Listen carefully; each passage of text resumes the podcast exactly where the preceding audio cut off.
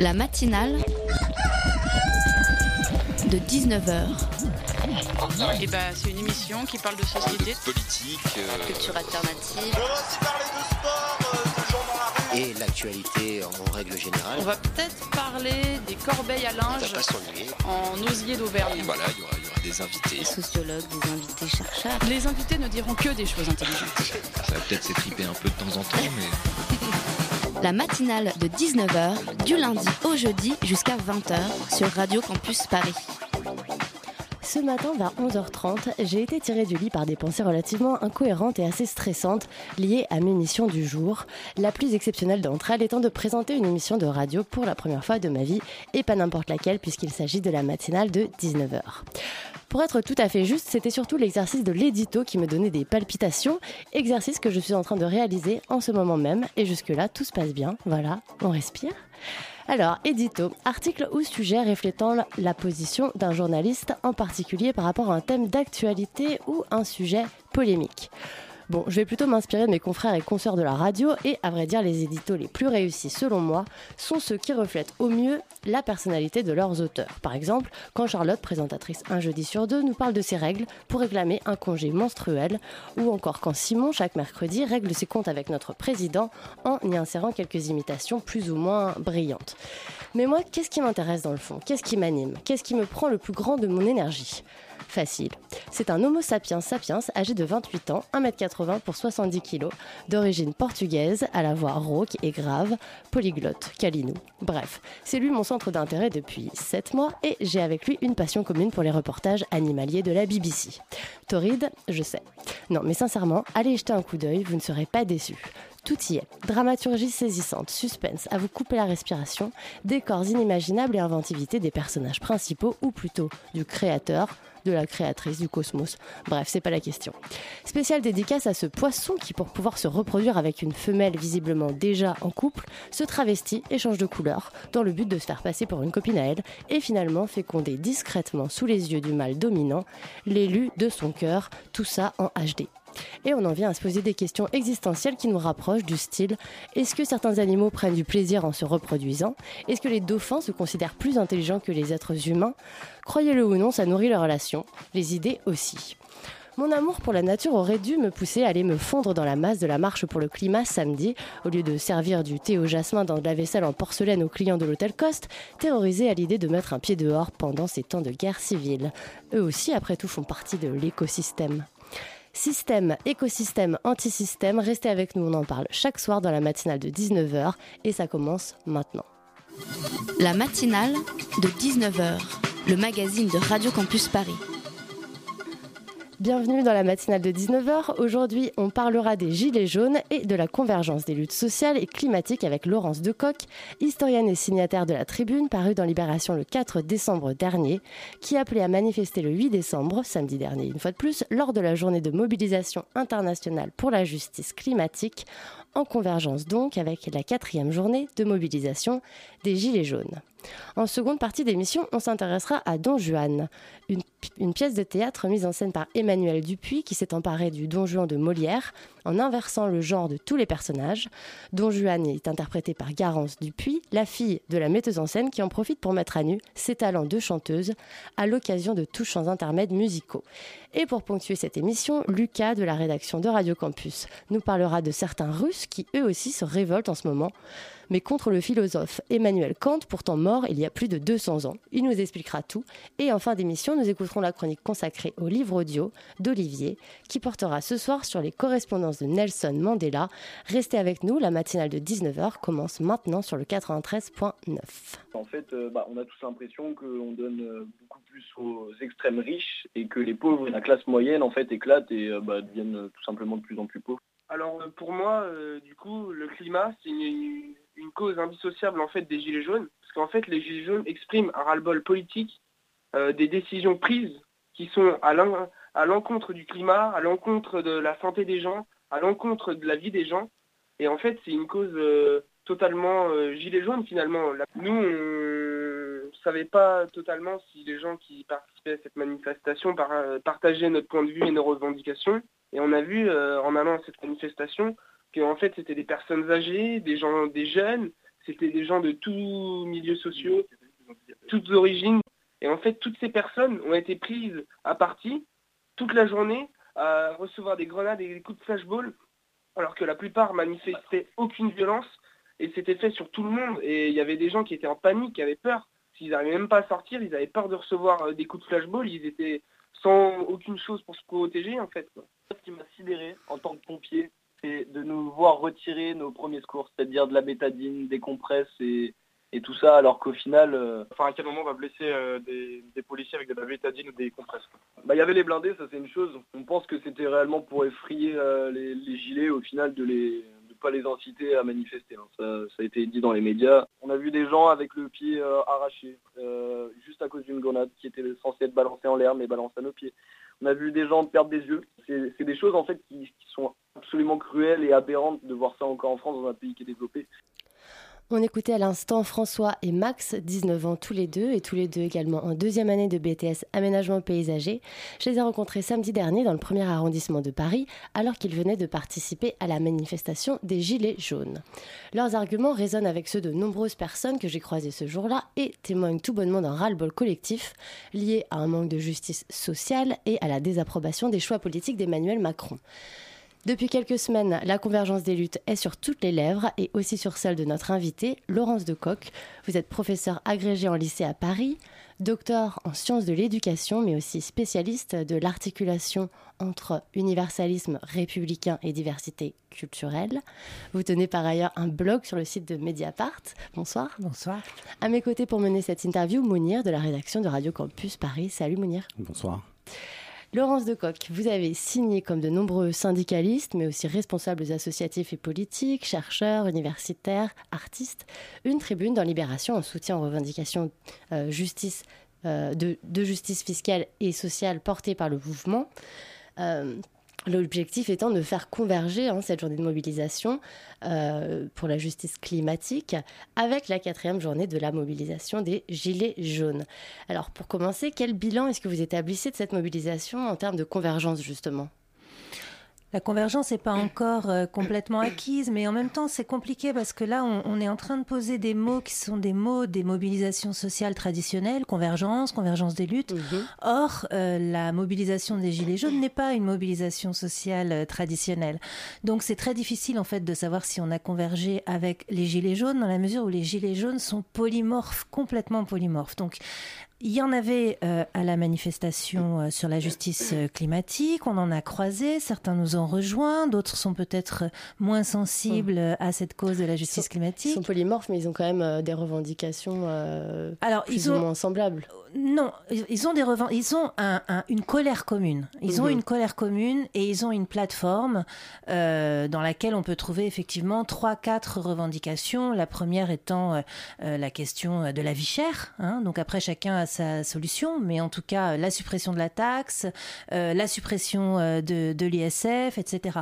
Mais malgré tout, quand vous mmh. discutez avec des jolis jaunes, des, des jolis jaunes, c'est joli ça, avec les noté. gilets jaunes que vous croisez, comme vous l'avez fait samedi, hein, vraisemblablement, euh, vous voyez bien que c'est un mouvement qui a euh, plusieurs têtes. C'est apolitique euh, déjà. Alors, mmh. moi, je ne crois pas qu'il soit apolitique en réalité. Mmh. Je pense que quand on entend euh, les gens, là, notamment les jeunes, les deux jeunes de 19 ans que vous avez passés, quand on les entend faire, enfin, donner leur avis et, et, et, et, poser des mots, en fait, sur une colère, c'est une première forme de conscientisation mmh. politique. Donc, ils sont apolitiques dans le sens où euh, ils ne souhaitent pas rejoindre ni euh, un syndicat, ni une un organisation politique mmh. ou un mouvement partisan existant. Mais leur geste est fondamentalement politique. D'accord, mais alors, euh, ces, ces, gilets jaunes qui manifestent qui manifestaient initialement contre la taxe carbone. Pourquoi, selon vous, est-ce qu'ils devraient, en plus de leurs revendications différentes et variées, marcher pour le climat? Mais parce que en réalité, ce qui se pose comme question, c'est euh, dans quel monde est-ce que nous souhaitons vivre? En fait, voilà, quand on atteint un tel niveau de colère, quand on atteint un tel niveau euh, chez certains, chez certaines, il y a mmh. beaucoup de femmes dans le mouvement, de désespoir, euh, au point d'aller, euh, pour la première fois de sa vie, sur les Champs-Élysées, mmh. prendre le risque quand même de se prendre une répression extrêmement sévère, voire même soi-même, ça a été dit, prendre un pavé pour le lancer. Voilà, pour la première fois de sa vie, quelqu'un qui va en se disant je vais manifester et qui se dit je, je me suis retrouvé pris dans la, voilà, dans la, dans la foule, etc., dans la, dans, la dynamique, dans l'énergie de l'action. mais ces gens-là ne sont pas pour le, là pour le climat. Non, mais ces gens-là, ce que je voulais dire, c'est que ces gens-là, au bout d'un moment, sont à un niveau d'insupportation du monde dans lequel on vit. Mhm. Parmi les critères d'insupportation de, du monde dans lequel on vit, il y a quand même le fait que la planète nous vomit. c'est moins joli. Moment, la planète nous vomit. Bien sûr que c'est moins joli, mais c'est de ça dont il est question. Euh, à force qu'on l'exploite, voilà.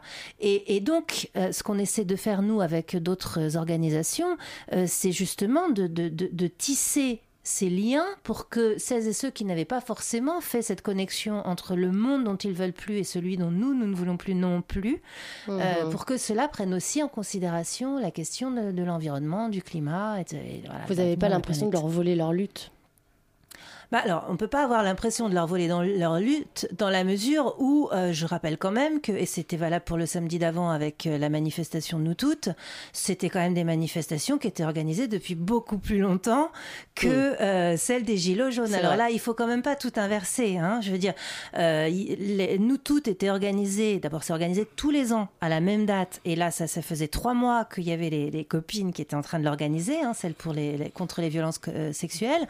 la justice climatique, c'est international, euh, c'est pareil, c'était organisé depuis très longtemps.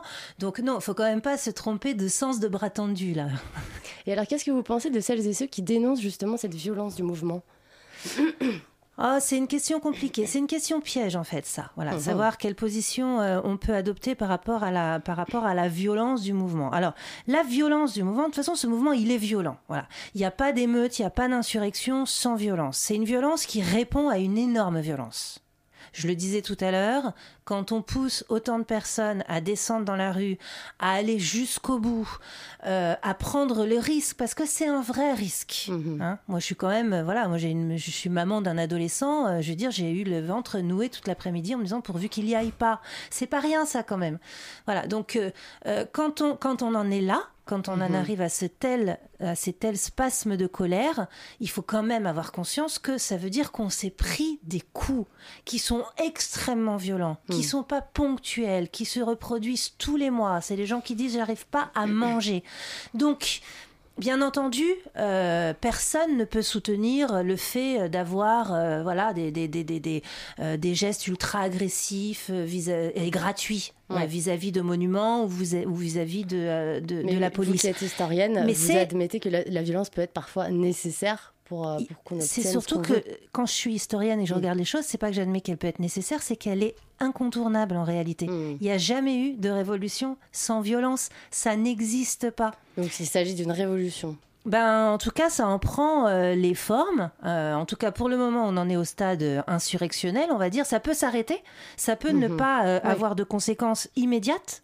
Hmm. Mais en revanche, si ça s'arrête aujourd'hui, si euh, le monde ne change pas, pour le dire de façon un peu euh, euh, comme ça emphatique, ça recommencera. Mm. C'est évident que ça recommencera.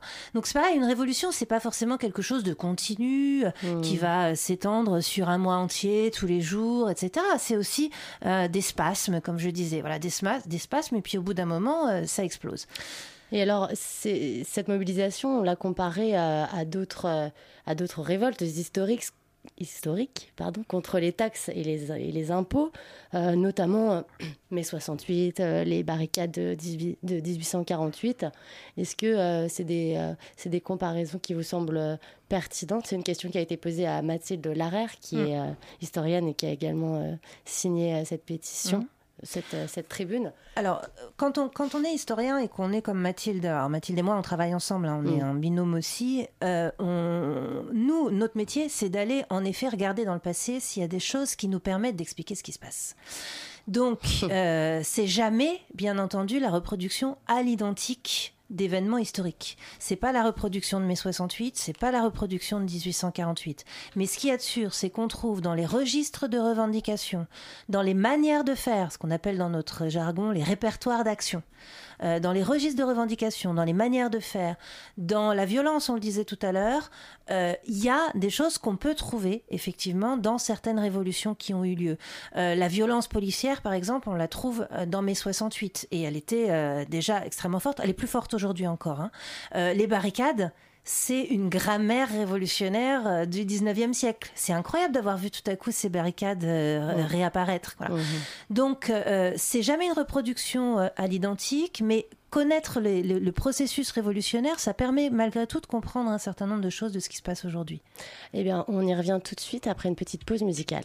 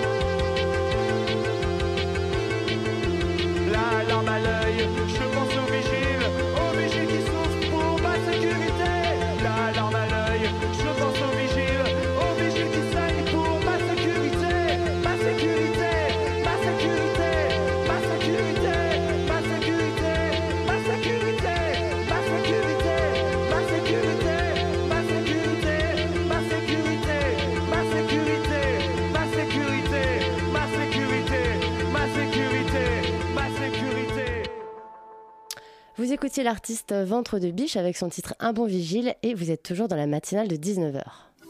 La matinale de 19h, le magazine de Radio Campus Paris. Nous sommes toujours en compagnie de Laurence Decoq, historienne, docteur en sciences de l'éducation et signataire de la tribune pour la convergence des luttes parue dans Libération le 4 décembre dernier. Monière de la rédaction de Radio Campus a une question. Alors, euh, Laurence de Coq, la, diversité des revendications, euh, retrait des taxes, dissolution de l'Assemblée, démission de Macron, euh, la sixième République, n'empêche pas-elle la convergence des luttes et aboutir à un résultat? De, cette mobilisation C'est impossible de se prononcer là-dessus pour le moment. Ce qu'on peut dire, c'est que là aussi, hein, le passé peut nous aider. Dans les révolutions qui ont déjà eu lieu et qui peuvent avoir le nom de révolution, euh, les revendications n'ont jamais été identiques dès le début. Il y a toujours mmh. dans, les révolutions des gens qui demandent le minimum. Par exemple, pensez à 1789, euh, personne ne demande la chute du roi, par exemple, pour commencer. Hein. Mmh. Et donc le roi commence par assumer remplacer le roi par Macron, tiens, ça va vous donner une réponse. Le roi commence par assumer la révolution à contre-cœur et tout, mais il cède, des, il cède des petits trucs. Bon, puis finalement, il cède pour une constitution, donc il se dit ouf, j'ai sauvé mon trône et tout, ça va rester comme ça. Il y en a qui sont contents, ils se disent c'est bon, ça y est, on va, une monarchie constitutionnelle, ça me va.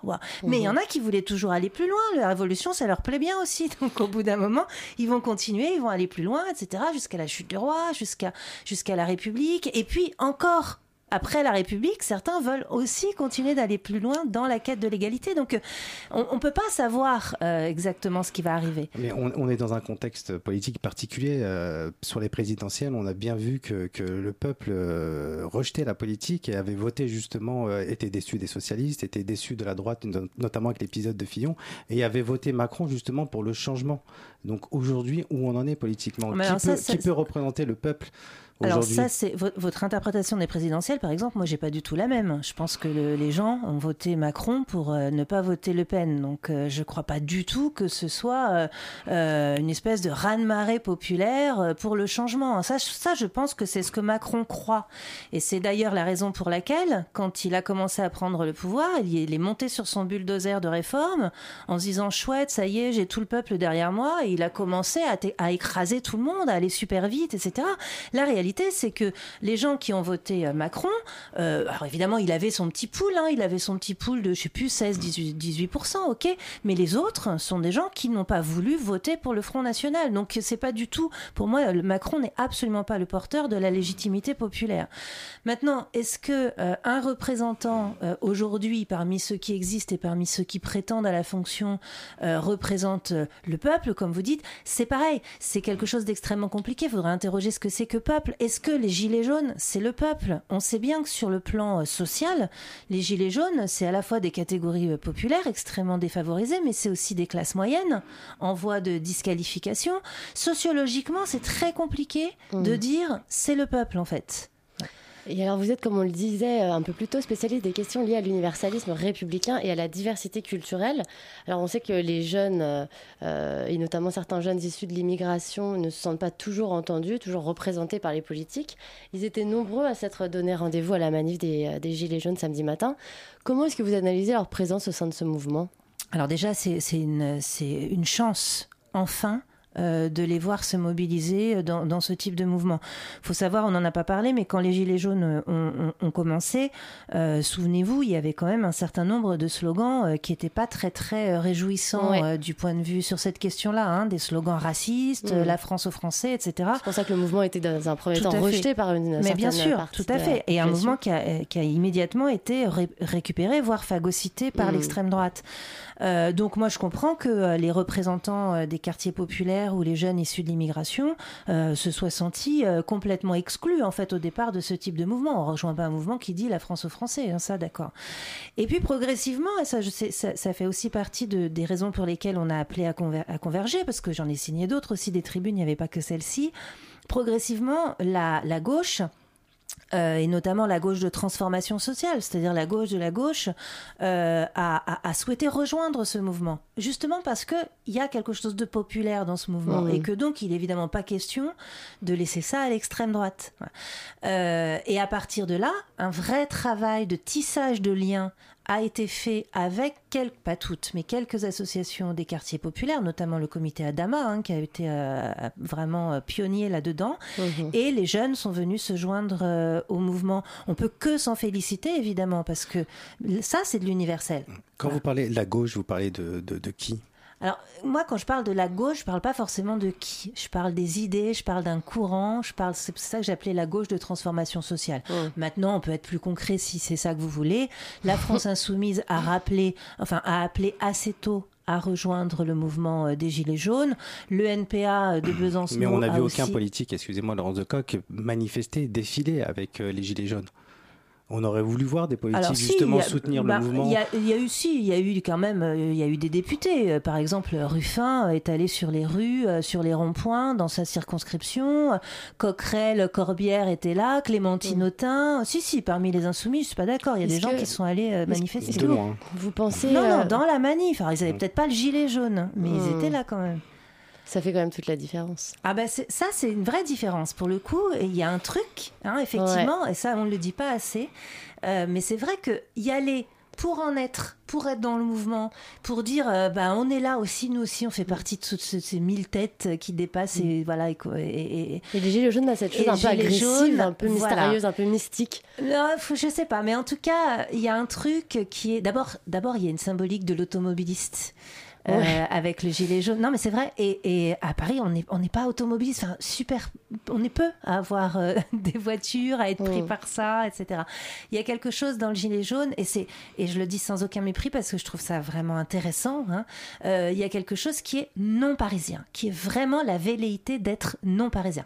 Après, il y a Mhm. d'autres choses derrière. hein. Il y a Mhm. la- le fait d'être vu, etc. Mais je suis d'accord, ne pas mettre le gilet jaune, c'est aussi une manière d'en être sans en être. Voilà. Tout ça, il va falloir l'interroger. On est complètement complètement dans le feu de l'action pour le moment et c'est trop tôt en fait pour l'interroger, euh, pour l'analyser, je veux dire. Et pensez-vous qu'un représentant euh, politique, euh, membre d'un parti, devrait hum, prendre la tête de ce mouvement? Est-ce que vous pensez que ce soit Surtout nécessaire? pas. Surtout pas. Non. surtout pas. Non, non. Tout à l'heure, vous disiez, c'est des gens qui rejettent euh, la politique. Euh, ce qui est sûr, c'est qu'il y a un rejet. Je crois pas que ce soit un rejet de la politique en général. Je dis pourquoi. Mais il y a un rejet de, de, de, de cette manière de faire de la politique euh, à travers le parti, à travers justement la figure emblématique du parti. Non, surtout pas. Il faut que, il faut surtout pas qu'il y ait un représentant de parti qui récupère le mouvement. En revanche, moi, ce que, ce qui, ce qui m'intéresserait, et je pense qu'il serait euh, pertinent, si on veut que le mouvement euh, aboutisse, prenne, euh, voilà, prenne peut-être une autre envergure et ne soit plus simplement cet élan de colère, euh, ce serait que toutes les associations syndicales, toutes les autres formes d'associations, effectivement, se, jo- se joignent à ce mouvement. Que Et pensez-vous justement euh, aux syndicats qui, qui devaient manifester ce samedi, qui euh, qui ont euh, qui n'ont pas n'ont pas n'ont pas manifesté Ouais. justement, qui ont suivi euh, justement le gouvernement euh, la demande du gouvernement de- Ouais. de, ne pas Euh, bah, manifester. moi, moi, je trouve ça particulièrement regrettable. Je ne sais pas à quoi jouent les syndicats. Ce, ce côté j'y vais, j'y vais pas, Mm. j'ai peur, j'ai pas peur. Et puis en même temps, d'être hier soir, ou je sais plus ce matin, en réunion exceptionnelle auprès de, de- de- du Premier ministre. Il n'y a qu'un syndicat qui a refusé, c'est Solidaire. Et d'ailleurs, qui lui s'est joint? Mouvement, enfin aux manifestations. Non, ça, ça, ça, je trouve ça assez pitoyable. Mais le, le gilet jaune, comment aujourd'hui, c'est vrai que le mouvement est parti de, la hausse des taxes, mais c'était symbolique, c'était un ras-le-bol général. Nous avons aujourd'hui les lycéens, les étudiants qui manifestent. Nous avons, on va dire, une bonne partie du peuple qui, euh, qui revendique des choses. Comment on peut aujourd'hui définir les gilets jaunes? Est-ce que ça comprend tout, tout, tout le mécontentement des, des, des Français aujourd'hui ou Peut-être y ce a-t-il les gilets jaunes et, euh, et une autre catégorie qui euh, Non, qui je pense que ce mouvement social va, prendre, va garder ce nom. Euh, il va garder dans l'histoire, vous savez, moi je raisonne toujours en quelle trace ça va laisser. Mm. Je pense qu'on va l'appeler le mouvement social des Gilets jaunes. Et que quand il y aura une analyse de ce mouvement social, euh, il faudra prendre en compte ce qui s'est passé ensuite avec les lycéens, avec les étudiants, voilà, parce que ça a eu un effet d'entraînement. Donc, euh, comment l'appeler? Je ne sais pas, mais ce qui est sûr, c'est que ça perdra pas son nom et que ce sera quelque chose qui a été impulsé par euh, les Gilets jaunes. Tout à l'heure, vous avez dit que les, les Gilets jaunes n'étaient pas parisiens ou euh, ne reflétaient pas Paris, mais les manifestations, l'une des grandes manifestations, mobilisation, a été sur les, sur le- les Champs-Élysées. Quel, quel est ce symbole pour vous, les Champs-Élysées? Alors la grande, la grande nouveauté aussi de ce mouvement, c'est vrai, hein, dont on n'a pas parlé, c'est bien de le rappeler, c'est que euh, il n'a pas lieu dans les quartiers traditionnels des, mo- des mobilisations sociales. Nous, Bastille, nous, c'est Bastille, République, Nation, Mm. Nation, euh, Nation, République, Nation, République, Nation, République. Là, tout à coup, boum. fait Nation République Voilà. euh. Et puis là, tout à coup, boum, Champs-Élysées, et puis 16e arrondissement, etc. C'est vraiment des symboles de la, Alors, de la du puissance pouvoir. financière. C'est le symbole du pouvoir. Hein. Donc les Champs-Élysées, c'est non seulement le symbole du pouvoir politique, du pouvoir économique, euh, avec cette question du tourisme. Il faut savoir Ouais. que quand même à l'échelle nationale, il y a 20 000 chambres d'hôtel qui ont été annulées depuis le début Mm. du mouvement des Gilets jaunes. Euh, toutes les boutiques barricadées, etc. Ouais. Ça, c'est une extrême nouveauté, le fait d'investir les lieux de pouvoir. Alors comment je le- comment je l'interprète? Ben, ben, Parce que là, véritablement, c'est le pouvoir qui est visé. Et alors le président prendra la parole ce soir à 20h, donc dans 30 minutes depuis l'Elysée. Qu'est-ce que vous espérez euh, qu'on obtienne d'Emmanuel Macron? Rien. Vous voulez que ça continue Non, mais moi je pense qu'à minima, euh, il faut une dissolution de, de l'Assemblée nationale et euh, euh, les, les- les sondes ont déjà été lancées. euh, on sait bien que c'est pas du tout ce qu'il va annoncer, sauf s'il est là en train de changer d'avis euh, Mm. 30 minutes avant de prendre la parole. Mais enfin, on sait bien qu'il a annoncé qu'il maintiendrait son cap. Dans ce type de crise politique, l'une des choses, enfin, qui me semblerait mais complètement évidente et effrayante à la fois, hein, parce que Mhm. s'il y a une dissolution de l'Assemblée Ouais. nationale, on ne sait pas où ça va mener. hein. Mm. Mais c'est le seul geste qui euh, serait une manière de dire, OK, on a pris un cap qui est contesté par l'ensemble quasiment, parce qu'il y a les gilets jaunes, mais il y a ceux qui les soutiennent. On a plus de 60% de soutien. Donc on a un cap qui est contesté par l'ensemble de la population française. Eh ben on recommence, quoi. Eh bien, merci beaucoup, Laurence Merci à vous. d'avoir été avec nous ce soir. On rappelle que la tribune dont il a été question pendant cette première partie est disponible sur le site de Libération. Par ailleurs, nous suivrons avec attention l'allocution d'Emmanuel Macron prévue donc dans 30 minutes depuis l'Élysée. Est-ce que ces mesures seront à la hauteur des revendications en termes de justice sociale et d'écologie? L'avenir nous le dira. Merci également à Mounir d'avoir été avec nous ce soir. Merci. Restez avec nous si vous êtes résistant ou juste si vous kiffez la chanson française. C'est cadeau.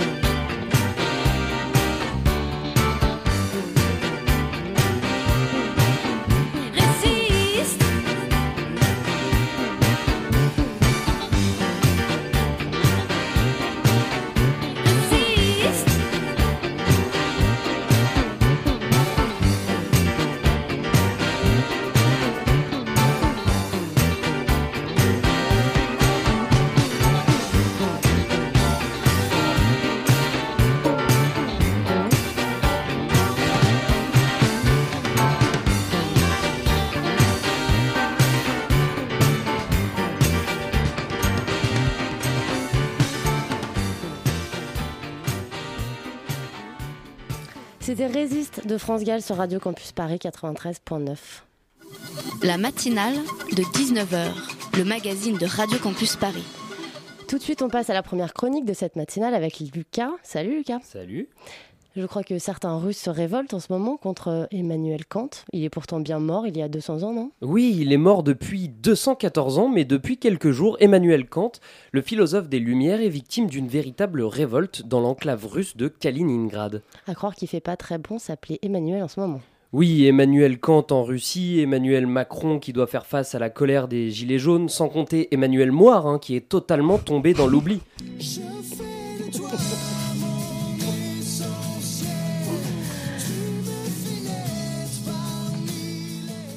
Et en même temps, on comprend pourquoi. Mais pourquoi Kant alors? La semaine dernière, dans l'enclave de Kaliningrad, aujourd'hui russe, mais hier prussienne, à l'époque où Kant y vivait, des manifestants ont aspergé sa statue de peinture rose, ont vandalisé sa maison et ont organisé des marches contre lui. Tout est parti d'un grand sondage organisé par le gouvernement russe afin de renommer 47 aéroports du pays. Ah, quelle belle démocratie En voilà un grand référendum populaire. Sauf que là, ça tourne au vinaigre. Les habitants de Kaliningrad, qui n'avaient pas non plus beaucoup de choix, hein, à part quelques gymnastes et l'ex de Poutine, Lyudmila Poutina, ont donc voté pour le plus grand philosophe des Lumières né et mort sur ce territoire, Emmanuel Kant. Et quand on connaît les relations entre le philosophe et la Russie, ce choix peut paraître tout à fait pertinent. Lorsque la Prusse fut défaite en, 1750 en 1758 par les troupes russes et que celles-ci s'emparèrent de Königsberg, l'ancien nom de Kaliningrad, Kant, qui aurait pu partir pour Vienne, Londres ou Paris, choisit de rester en prêtant allégeance à l'impératrice de Russie. Kant fut aussi l'un des premiers étrangers à être élu membre honoraire de l'Académie des sciences de Russie. Ses travaux ont été d'ailleurs traduits en russe avant qu'ils ne le soient en anglais et en français. Mais dans la Russie de 2018, ses recherches sur la conscience morale, ses convictions sur l'importance d'une collaboration internationale et du cosmopolitisme ne sont plus trop d'actualité. Depuis la- depuis l'annexion de la Crimée en 2014, les relations géopolitiques entre Moscou et l'Union européenne sont au plus bas. Alors baptiser un aéroport russe le nom du nom d'un philosophe allemand, c'était trop. Le vice-amiral Mouka Metchin a réuni ses troupes et fait tourner une vidéo sur YouTube dans laquelle il accuse le philosophe d'être profondément russophobe. Il soutient aussi que ce traître à la patrie a écrit des livres que personne n'a lus. Alors sur ce point, on veut bien croire que ce vice-amiral n'a jamais ouvert un bouquin de philosophie de sa vie. Mais le souci, c'est que sa bataille, il l'a gagnée. L'aéroport ne prendra pas le nom du philosophe, mais d'une ancienne impératrice, Elisabeth Petrovna, celle-là même à qui Kant avait prêté allégeance lorsqu'il était prof à l'université de Kaliningrad. Logique, apparemment ce bon amiral n'avait pas non plus ouvert beaucoup de livres d'histoire. Bref, je vous invite à aller voir des photos de la statue du philosophe sur internet. Aspergé de rose, ça lui donne un côté très pop. Preuve que malgré certains réactionnaires illettrés, ses idées sont encore très modernes. On se quitte avec un extrait sonore qui parle justement de vie en rose et qui contient aussi un très mauvais jeu de mots.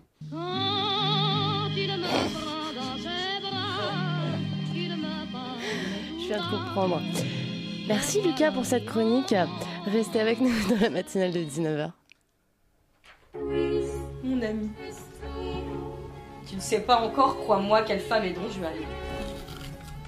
La plus grande scélérate que la Terre ait jamais portée. Un mariage ne lui coûte rien à contracter. C'est une épouseuse à toutes mains. Seigneur, jouvenceau, bourgeois, paysan. Ah J'ai beau être engagé, l'amour que j'ai pour l'un n'engage point mon âme à faire injustice aux autres.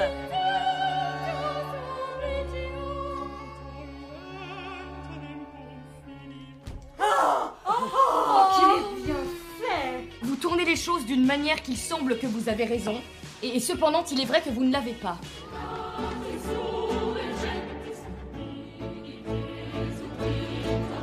Encore dix ou vingt ans de cette vie-ci, puis nous songerons à nous. Le ciel te punira, perfide, de l'outrage que tu me fais. On n'a pas besoin de lumière quand on est conduit par le ciel.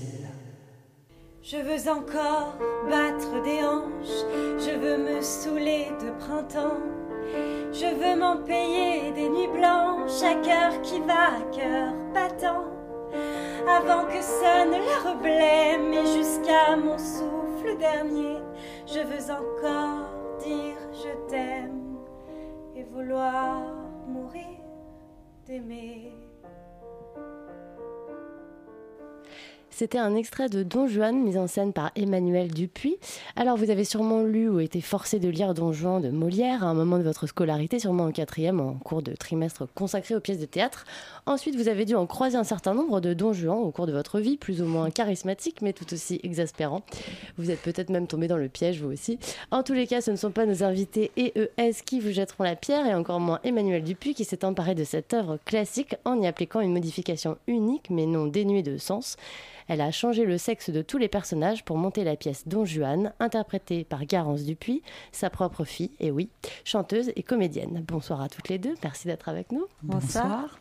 Et à mes côtés, Nicolas nous a rejoint pour cette seconde partie d'émission. Salut Nicolas. Salut. Alors, Emmanuel, vous avez été formée au métier de comédienne. Vous avez également obtenu une maîtrise de lettres modernes à la Sorbonne. Vous avez joué dans de nombreuses pièces de théâtre, de Molière, mais pas que. Vous êtes aussi frotté à, à des auteurs plus contemporains. Vous avez écrit des pièces pour le jeune public, ainsi qu'une pièce autour de la vie et l'œuvre de Molière. Et vous êtes aussi scénariste pour la télévision. Merci d'être avec nous. Bah, merci de m'inviter. Garance, vous avez été formée dès 6 ans à la musique et au chant, notamment au Centre de musique baroque de Versailles. Enfant, vous êtes parti en tournée en province et à l'étranger, mais vous avez également performé dans des salles parisiennes mythiques comme le Théâtre du Châtelet ou l'Auditorium de Radio France. Donc vous avez mené des études scientifiques tout en suivant des formations musicales et de théâtre. Donc le chant et le théâtre en famille, s'il vous plaît puisque vous jouez aux côtés de votre frère Baptiste Dupuis et on y revient tout de suite. Mais avant cela, Emmanuel, est-ce que vous pourriez commencer par rafraîchir la mémoire de nos auditeurs et nous raconter brièvement l'histoire du Don Juan de Molière? Don Juan ou Don Juan? Don Juan. Don Juan. Pour commencer. Alors, Don Juan, c'est un jeune homme ou un homme un petit peu mûr, ça dépend des versions. En tout cas, dans celle de Molière, il est pas très très jeune, mais il n'est pas encore mûr non plus. Il est un peu dans un entre-deux. Qui euh, brûle la vie par les deux bouts, comme on dit. Donc qui abuse un petit peu de tout, qui est un peu anti anti-système, c'est un peu à la mode aujourd'hui. anti anti-clérical, anti-social, et surtout c'est un grand séducteur. Donc pour lui, vivre, bah, c'est un petit peu euh, profiter de tout, des plaisirs de la vie, des femmes. Donc il séduit beaucoup de femmes et il s'en fout. Voilà. Et il s'en fout de tout. Il s'en fout de si les femmes sont mariées, il s'en fout de, de déplaire à son père, il s'en fout de défier euh, l'ordre établi, et il va un peu trop loin, et il se brûle les ailes, et finalement il est puni par la statue divine euh, du commandeur. Que vous incarnez que j'incarne vocalement parce qu'en fait, euh, comme j'ai mis la statue sur un overboard pour tout vous dire, et que malheureusement je ne suis pas très acrobate, j'ai préféré laisser un, un jeune comédien qui n'est autre que Baptiste endosser le rôle de la commandeuse, mais je, je lui prête ma voix. Oui. Emmanuel Dupuis, quand et comment vous est venue l'idée de monter Don Juan? J'ai l'impression que ça remonte à un petit bout de temps, cette histoire. Oui, parce que je suis une fan de Molière depuis toujours. Je crois que ça m'a pris quand j'étais toute petite et ça ne m'a jamais Pour moi, Molière, c'est juste, euh, c'est juste un génie et j'ai du mal à, à m'en remettre. Voilà, c'est vrai. Et Don Juan, ben, c'est une pièce que j'avais étudiée à la Sorbonne dans mes années euh, universitaires et, et je m'étais toujours dit, tiens, euh, un jour, je monterai bien Don Juan, mais autrement. Et, et puis un jour, l'idée est venue de monter ça au féminin.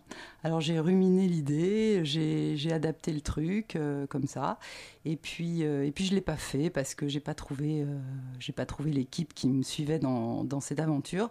Ça a été un peu compliqué. J'ai essayé mais je n'y suis pas arrivée sur le moment. Et puis du coup c'est resté dans les tiroirs. Et puis un jour Garance ici présente m'a dit euh, dis donc euh, t'en es où de ta Don Juan Et je lui ai dit bah rien. Et elle dit bah moi je veux bien le faire. Ah.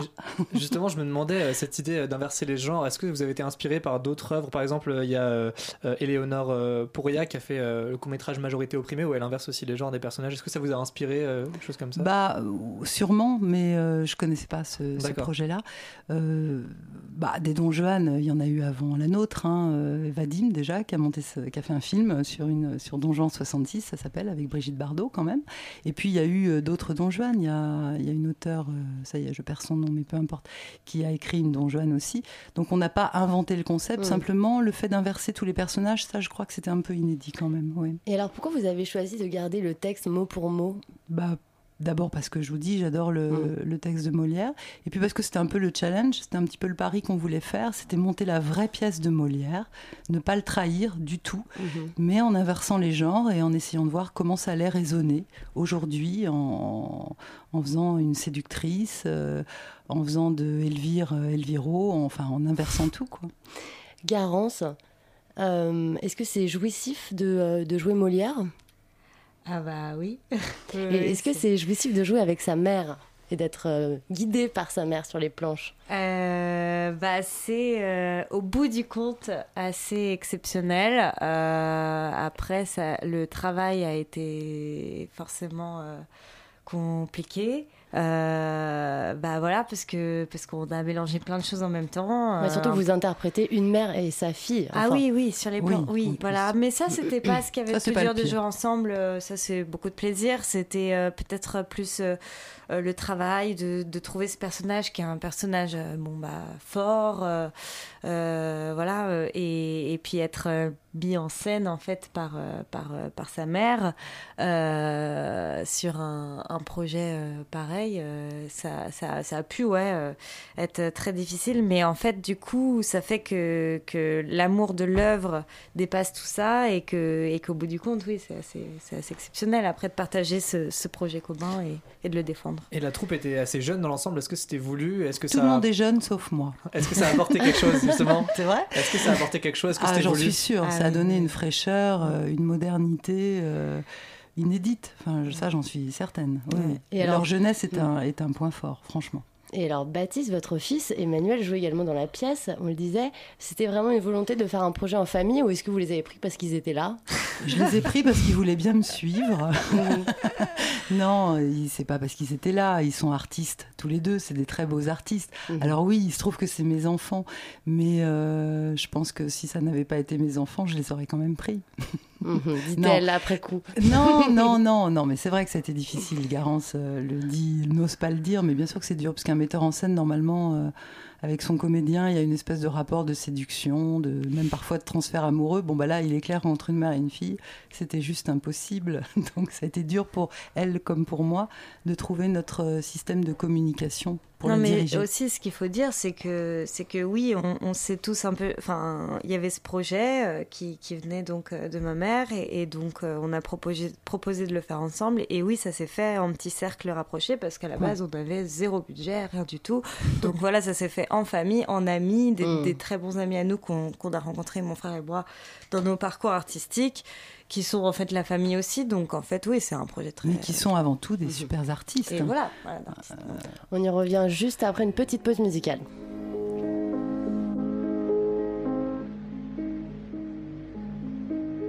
Je l'ai trouvée devant ma porte un soir que je rentrais chez moi. Partout elle me fait escorte, elle est revenue, la voilà. La renifleuse des mourmentes, elle m'a suivi pas à pas la garce. Que le diable l'emporte, elle est revenue, elle est là. Avec sa gueule de carême, avec ses larges yeux cernés. Elle nous fait le cœur à la traîne, elle nous fait le cœur à pleurer. Elle nous fait des matins blêmes et de longues nuits désolées la garce. Elle nous ferait même l'hiver au plein cœur de l'été. Dans ta triste robe de moire, avec tes cheveux mal peignés, à la mine du désespoir, tu n'es pas belle à regarder aller. Va t'emporter ailleurs, ta triste gueule t'est d'ennui.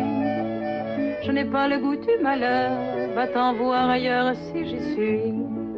Je veux encore rouler des hanches, je veux me saouler de printemps. Je veux m'en payer des nuits blanches, à cœur qui bat, à cœur battant. Avant que sonne le blême, jusqu'à mon souffle dernier.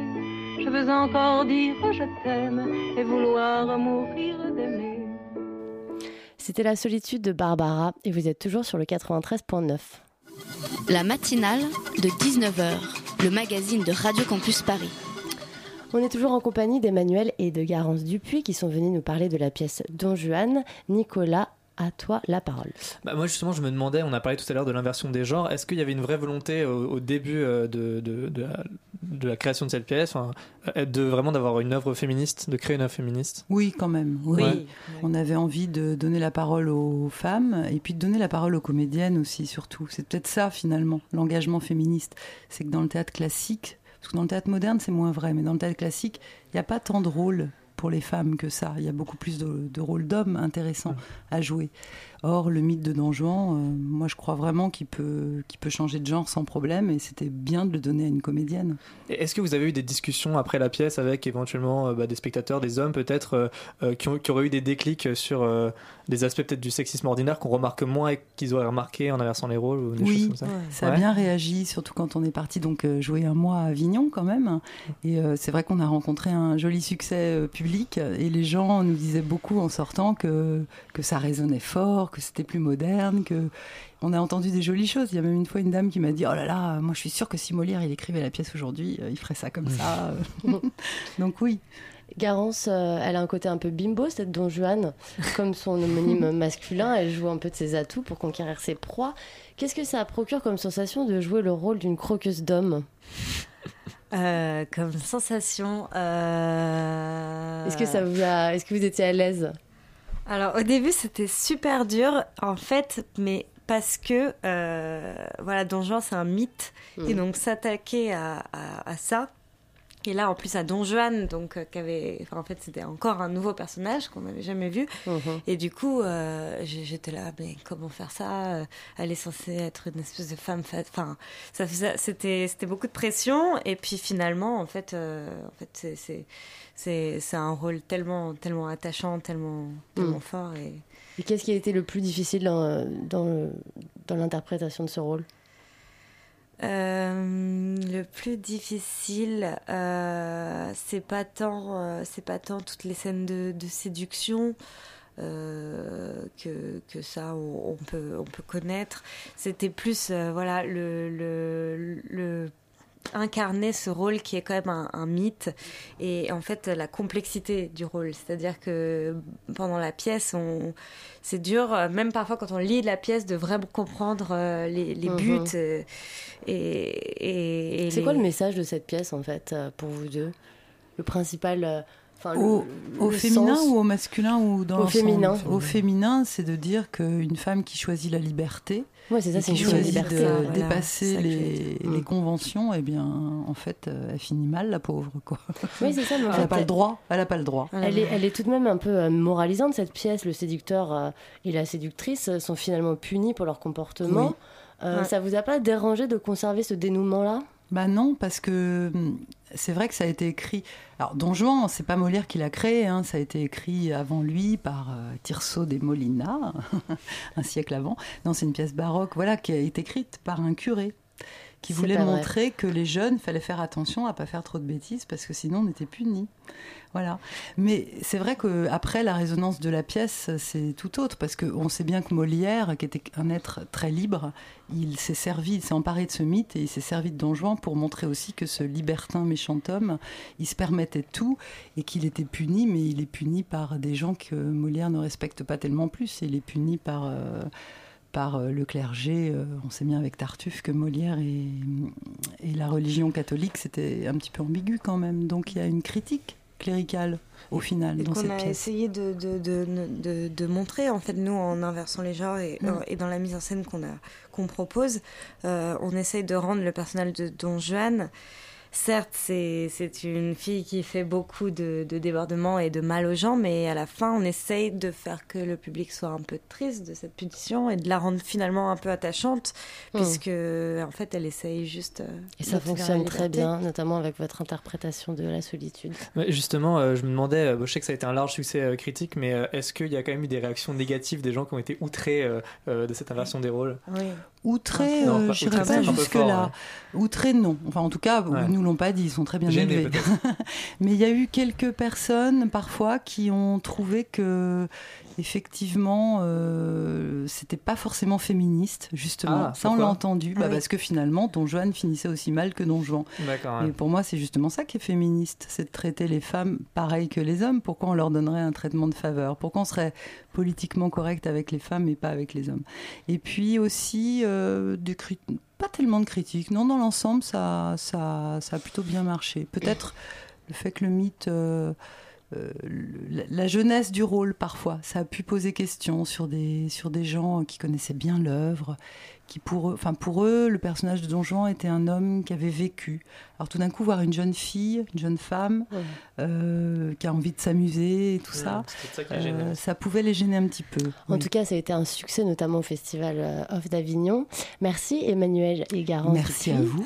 D'avoir oui. été avec nous pendant cette petite demi-heure. On rappelle que vous jouerez ce samedi à 15h au festival Oui. les 48 heures du, sel. sel, Du sel, à Sèvres, sel. hein, voilà, et que vous serez aussi programmé l'année prochaine pour la saison 2019-2020 à la Folie Théâtre. Merci aussi à Nicolas d'avoir été avec nous. Tout de suite, c'est l'heure de la chronique livre audio d'Olivier de la rédaction, et aujourd'hui, on s'intéresse aux correspondances de Nelson Mandela. C'est l'un des titres d'un nouvel éditeur, les éditions Lizzy, qui ont fait leur entrée cette année sur le secteur du livre audio. Lettre de prison recense donc une partie de la correspondance de celui qui eut un destin unique. Il fut le prisonnier le plus célèbre de son pays, détenu pendant 27 ans, avant d'en devenir le président. Dans cet ouvrage, nous n'avons que les lettres écrites par le prisonnier Mandela, pas les lettres qu'il a reçues. De même, il ne nous est pas indiqué lesquelles de ces lettres sont parvenues à leur destinataire et celles qui ont été stoppées par la censure. Ce livre, comme un monologue, ne raconte donc pas la captivité de Nelson Mandela, il nous la fait ressentir. Cette captivité débute en novembre 1962. À l'officier commandant prison de Pretoria, 23 septembre 1963. L'anniversaire de mon épouse est le 26 de ce mois. Ayez la bonté de m'autoriser à lui envoyer le télégramme ci-dessous. Noblanda Mandela, 8115 Orlando West, Johannesburg. Bon anniversaire, ma chérie. Des tonnes d'amour et un million de baisers. Dalibunga. La correspondance est de plusieurs ordres. Il y a les lettres pour sa femme et pour ses enfants, en particulier pour ses deux plus jeunes filles qu'il n'a pas vu grandir. Des lettres adressées à ses proches, à ses soutiens, mais aussi des lettres pour demander l'amélioration des conditions de détention ou le simple respect des droits des détenus. Dans cette dernière catégorie de lettres, Nelson Mandela y est impressionnant, tant il s'adresse avec bienveillance aux autorités d'Afrique du Sud. Jamais on ne sent arriver la colère, jamais, sauf peut-être dans cette lettre du 12 juillet 1976, adressée au directeur de l'administration pénitentiaire. Il faut dire que la liste des privations, brimades et infractions commises sur les détenus est impressionnante. C'est la police de sécurité qui donne des ordres à la DAP et qui a persuadé votre département de vouloir nous isoler du monde hors de la prison, de nous dénier le droit d'aimer nos femmes et nos enfants et les pensées de nos amis en réduisant les visites au prétendu premier degré de relation, en tentant de terroriser nos visiteurs, en nous interdisant d'utiliser des notes au cours des visites, en appliquant une censure malveillante de nos lettres, cartes et autres supports, en donnant de fausses informations concernant nos lettres, nos cartes et l'argent que nous recevons pour notre compte, et la disparition sans précédent de nos lettres à la poste. Lettre de prison de Nelson Mandela, lu par le comédien Benoît Allman, aux éditions Lizzy. C'est un livre qu'il ne faut, à mon avis, pas lire d'une seule traite, mais dans la durée, pour être en phase avec la réalité de ce recueil de correspondance, histoire de se souvenir que son auteur a mis 27 ans à l'écrire. Et on remercie Olivier pour sa chronique hebdomadaire. Il est venu le temps pour moi de vous dire au revoir et de remercier Mounir et Nicolas pour leur co-interview. Encore merci à Lucas et Olivier pour leur chronique. Pauline et Lucas, encore lui, à la coordination. Et bien évidemment, un grand merci à PH d'avoir réalisé cette émission. Surtout, restez bien avec nous. Tout de suite, c'est Pièces détachées, une émission de théâtre, vous l'aurez compris. Alors, de quoi est-ce que vous allez nous parler aujourd'hui Alors là, du coup, Bettina, on prend la, la direction de Scène ouverte, qui est le pendant de pièces détachées. Pardon. Et on va aller au théâtre Michel. On va recevoir Benoît Solès pour La Machine de Turing, qui est l'un des plus gros succès de la saison actuellement. Puis nous recevrons Patrick Ferrier, qui dirige le centre de la formation pour tous les métiers techniques, euh, justement, qu'on retrouve au cinéma, euh, qu'on retrouve au théâtre euh, et ailleurs. Parfait, scène ouverte, génial. Merci beaucoup. Euh, vous avez manqué une partie, vous voulez les infos de l'émission, en podcast d'ici quelques minutes ou quelques heures sur le site radiocampusparis.org ou sur notre page Facebook La Matinale de 19h. On se retrouve lundi, même heure, même antenne.